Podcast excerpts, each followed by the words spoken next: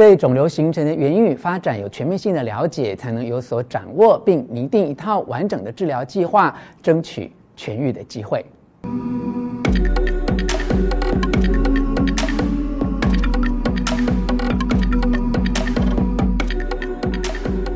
我是吴若泉，欢迎你以身心灵的角度与我一起关心癌症的议题。在正式进入今天的主题之前，先邀请你按下铃铛的标志，免费订阅我的频道。这一次要为你摘要整理的是苏志忠医师的作品《肿瘤地图》。书中提到啊，战胜癌症从理解肿瘤开始，只要建立正确的观念，就可以提升治愈率，帮助病患与家属在面对癌症时可以更安心。现代医疗技术越来越进步，很多癌症都可以获得理想的控制，疗程结束后几乎接近治愈的状态。而其中关键的秘密就是把肿瘤当作朋友，仔细观察，跟他对话，深入认识，充分理解，掌握他的行为，勾勒他的路径，在第一时间就能提供完善的医疗规划与有效的治疗，让罹癌的朋友可以如常生活。我为你摘要书中三个观念，帮助你更了解癌症，以及在检查与治疗过程中必须要知道的几件事哦：一、癌症的真正成因；二、高价健检的迷思；三、掌握治疗的节奏。希望我从第一点开始为你说明：一、癌症的真正成因。究竟为什么会得到癌症呢？你是不是也跟我一样，刚听闻身边某些亲友罹癌的案例，感到不可思议？例如哦，有些女性根本不抽烟，平日也不下厨，没有接触油烟的问题，却得到肺腺癌，而且台湾女性罹患肺腺癌的比例还在逐年增加。哎，怎么会这样呢？这本书中提到，癌症形成的主要原因跟基因跟微环境这两大因素有很大的关联。基因是先天的，可能是来自遗传、有家族病史等；而微环境哦，是指一个人的生活与饮食习惯。因为现代人的生活饮食习惯已经有很大的改变，导致哦细胞形成异变，人体对基因受损的修复力下降，对于致癌物质的代谢处理和抵抗能力都变得比较差，所以全球癌症的盛行率越来越高。同样的，这些年来，台湾民众也因为癌症而病故的比例也是不断上升哦。女性癌症的前三大排名分别是肺癌、乳癌以及大肠癌；男性癌症的前三大排名是大肠癌、肝癌跟肺癌哦。癌症的成因与发展有一套可能的推演的架构，像是一幅肿瘤地图。治疗时不能够头痛医头，脚痛医脚。例如，许多基层劳工朋友因为工作环境关系，自己也没有特别留饮食习惯，经常抽烟啊、喝酒以及吃槟榔，罹患口腔癌、食道癌等咽喉病变的例子很多。一旦得到了口腔癌，就很有可能接着得到食道癌，这几率大约是四分之一左右。所以要对肿瘤形成的原与发展有全面性的了解，才能有所掌握，并定一套完整的治疗计划，争取痊愈的机会。关于以上的说明有什么观点或经验，欢迎你留言跟大家一起分享哦。接下来让我为你摘要书中的另一个重点：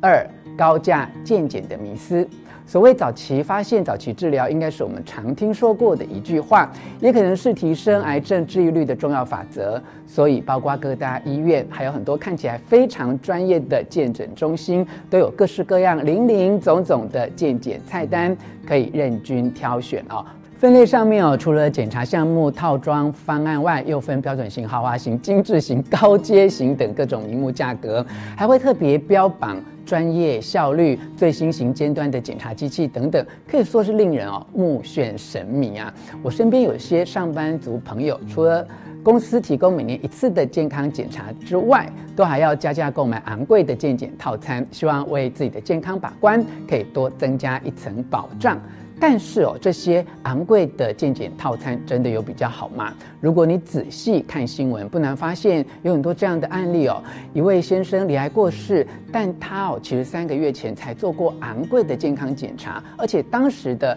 报告出炉，一切都是正常的。伤心的家属很生气地对健检诊所提告，法官认定有医疗疏失，判医院及健检中心赔偿上百万。因为啊，他们的疏失导致病患拖了两个月才发现肿瘤严重转移，延误就医，失去性命。因为哦，一个人的健康检查报告如果显示为正常，要在三个月之内就恶化成癌末，那几乎是不太可能的。所以书中特别帮读者厘清观念：健康检查并不是军备武器竞赛哦，不是家医院买了一台一千万的机器，我们今天就再去找一间三千万的机器来做检查。除了追求昂贵的检查之外，一定要了解是谁来解读癌症检查的影像，这些影像代表什么意义，又是谁来建议后续处理？否则哦，很容易发生这种令人遗憾的状况。本来想靠健康检查来替自己的身体把关，但后来发病的时候，发现恶性肿瘤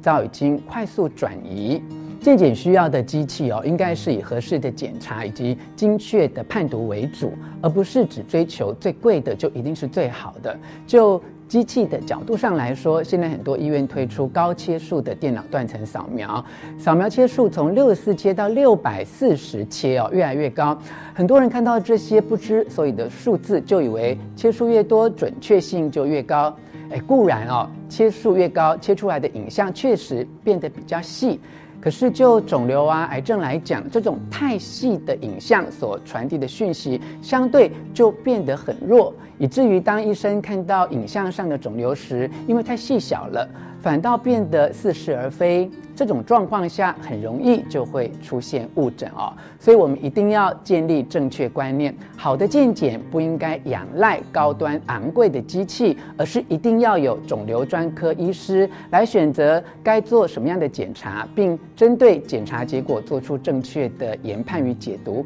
如果检查出来确定是恶性肿瘤，需要怎样的治疗才是最适当的呢？要把握哪些重点，跟医生做有效的对话呢？除了请你看我之前所为你录制的这一段影片之外，我也为你摘要书中的另一个重点，为你更进一步的来说明治疗过程中应该留意的重点。三、掌握治疗的节奏。治疗癌症标准的方式是先做两到三个小疗程之后，用影像工具或检测肿瘤指数进行评估。医生有义务告诉病人，目前为他进行的治疗到底是否有效。病人或家属要主动跟医疗团队做理性的讨论。医病沟通是双向的。沟通越好，就越能够掌握治疗效果。如果照着既定的医疗计划，逐渐出现好转的反应，就持续原来的安排，做好治疗。倘若做了两三个小疗程之后，发现诶效果不好，或者是从影像中发现恶性肿瘤还是存在，肿瘤指数并没有因此改善的话，那就应该要改变原本的治疗计划。如果明明治疗无效，而不做出医疗上的改变或调整，继续这样下去，剩下的都只是副作用。也就是说，当提供一个治疗计划给病人，不管是使用化疗、放疗或者其他药物，一旦不见效果，剩下的就只是副作用而已。所以一定要在治疗的适当段落停下来检查、评估，给病人最适当的配套方案。而病人哦，也要在彼此互相信任的前提下，主动和医生讨论，确保治疗是有效的。经过计划性的治疗以及定期的检视，如果可以做到临床上看不到肿瘤，肿瘤指数正常，影像也全部正常，这个时候就可以停止治疗，让病人回去过正常生活。该上班去上班，该爬山去爬山，该出游去出游，这是癌症治疗的最高境界。